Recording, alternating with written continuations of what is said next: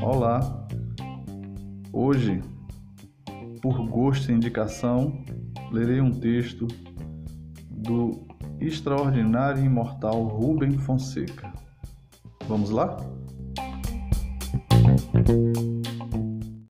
Não gosto que saibam o que eu faço. Mesmo trabalhando disfarçado, morro de medo de que um dia alguém me veja na rua e grite: É ele, é ele. Não sei fazer mais nada e isso que eu faço aprendi com meu pai. Ele morreu. Mas algum tempo antes de morrer, ele ficou louco. Mesmo assim, continuou trabalhando e ninguém percebia. Ele entrava no meu quarto e perguntava: Quem é você? Eu vestia para ele trabalhar. Nós íamos juntos, trabalhávamos no mesmo lugar. Ele trabalhou destrambelhado mais de um ano. Eu dizia vamos e ele me seguia como um sonâmbulo. Eu vestia a roupa nele, colocava o nariz, pintava onde tinha que pintar, pensativo, mas não sei o que ele pensava, ou se pensava. Quem é que sabe o que se passa na cabeça de um maluco?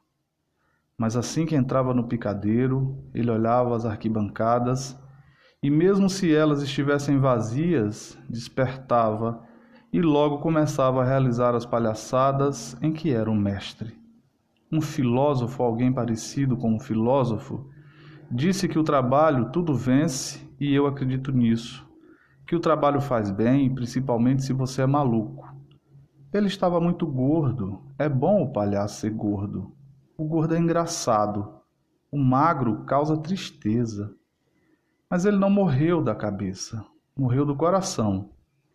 Maluco não morre, a cabeça é forte, está tudo na cabeça, até a nossa alma. O coração é fraco. Passei a usar as coisas dele no trabalho: as calças, o camisolão, os suspensórios, os sapatos. Nariz não. O nariz eu usava o meu mesmo. O meu era mais novo, mais vermelho, mais redondo. Meu pai, quando eu comecei, dizia: Nós temos que ser líricos. Sabe o que é lírico? Ópera lírica? A cantora da ópera é sempre uma gorda, canta coisas sentimentais, entendeu? É isso que nós temos que ser: líricos. E além disso, bobos e engraçados. Mas não somos engraçados como os anões, os nanicos são anormais. Nem somos iguais à mulher barbada, nós somos cômicos fazemos as pessoas rirem e se sentirem felizes.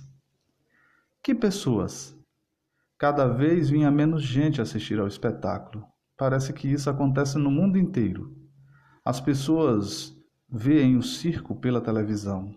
Eu me lembro de quando era pequeno e meu pai me levou para ver um circo alemão chamado Sarrasane. A arquibancada estava lotada e isso acontecia todos os dias. O circo tinha um domador de elefantes, um domador de leão, muitos bichos, creio que até um urso, mulheres quase nuas que ficavam em pé sobre cavalos que corriam, um sujeito que engolia fogo, malabaristas de todos os tipos, equilibristas, coisas incríveis. Lembro que meu pai apontou para um dos palhaços e disse: Eu sou melhor do que esse cara. Meu pai era bom, mas foi ficando velho e costumava dizer: Os velhos sabem, mas não podem. Os jovens podem, mas não sabem. Ele já não conseguia fazer certos movimentos que nós palhaços temos que fazer, e foi ficando triste. Palhaço finge que é triste, mas não pode ser triste. No circo em que eu trabalhava, o único animal que se exibia era um cachorro que andava nas duas patinhas de trás, só isso. Tinha um casal que fazia acrobacias, um mágico, um anão corcunda e dois palhaços, eu e meu pai. O circo era armado nos subúrbios mais pobres da cidade e as arquibancadas ficavam vazias cada vez mais. Todo mundo tem televisão em casa, até os pés rapados. Então um dia cheguei em casa e a minha mulher tinha ido embora. Deixou um bilhete. A letra dela era horrível, mas deu para ler qualquer coisa como estar indo embora, aproveitar a carona de um amigo, ir para bem longe. Meu pai contava que antigamente ele gritava no circo: O palhaço o que é? E todos respondiam gritando: É ladrão de mulher. Era assim que eles gritavam: mulher em vez de mulher. Minha mulher me deixou, o circo fechou, Não consegui lugar de palhaço em nenhum outro lugar. Eu não era um palhaço muito bom. Não era engraçado como meu pai, que até maluco fazia as pessoas rirem. Na verdade, o circo tinha acabado ou tinha ido para a televisão. Eu precisava arranjar um trabalho, senão ia morrer de fome. Felizmente, arranjei um emprego de porteiro noturno. Era um prédio pequeno, habitado só por gente velha. Eu podia dormir a noite toda deitado num colchonete que levava dobrado numa saca.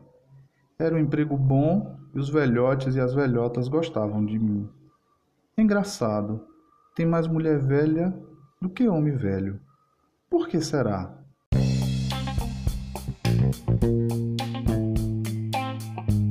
O texto lido é intitulado Fazer as pessoas rirem e se sentirem felizes.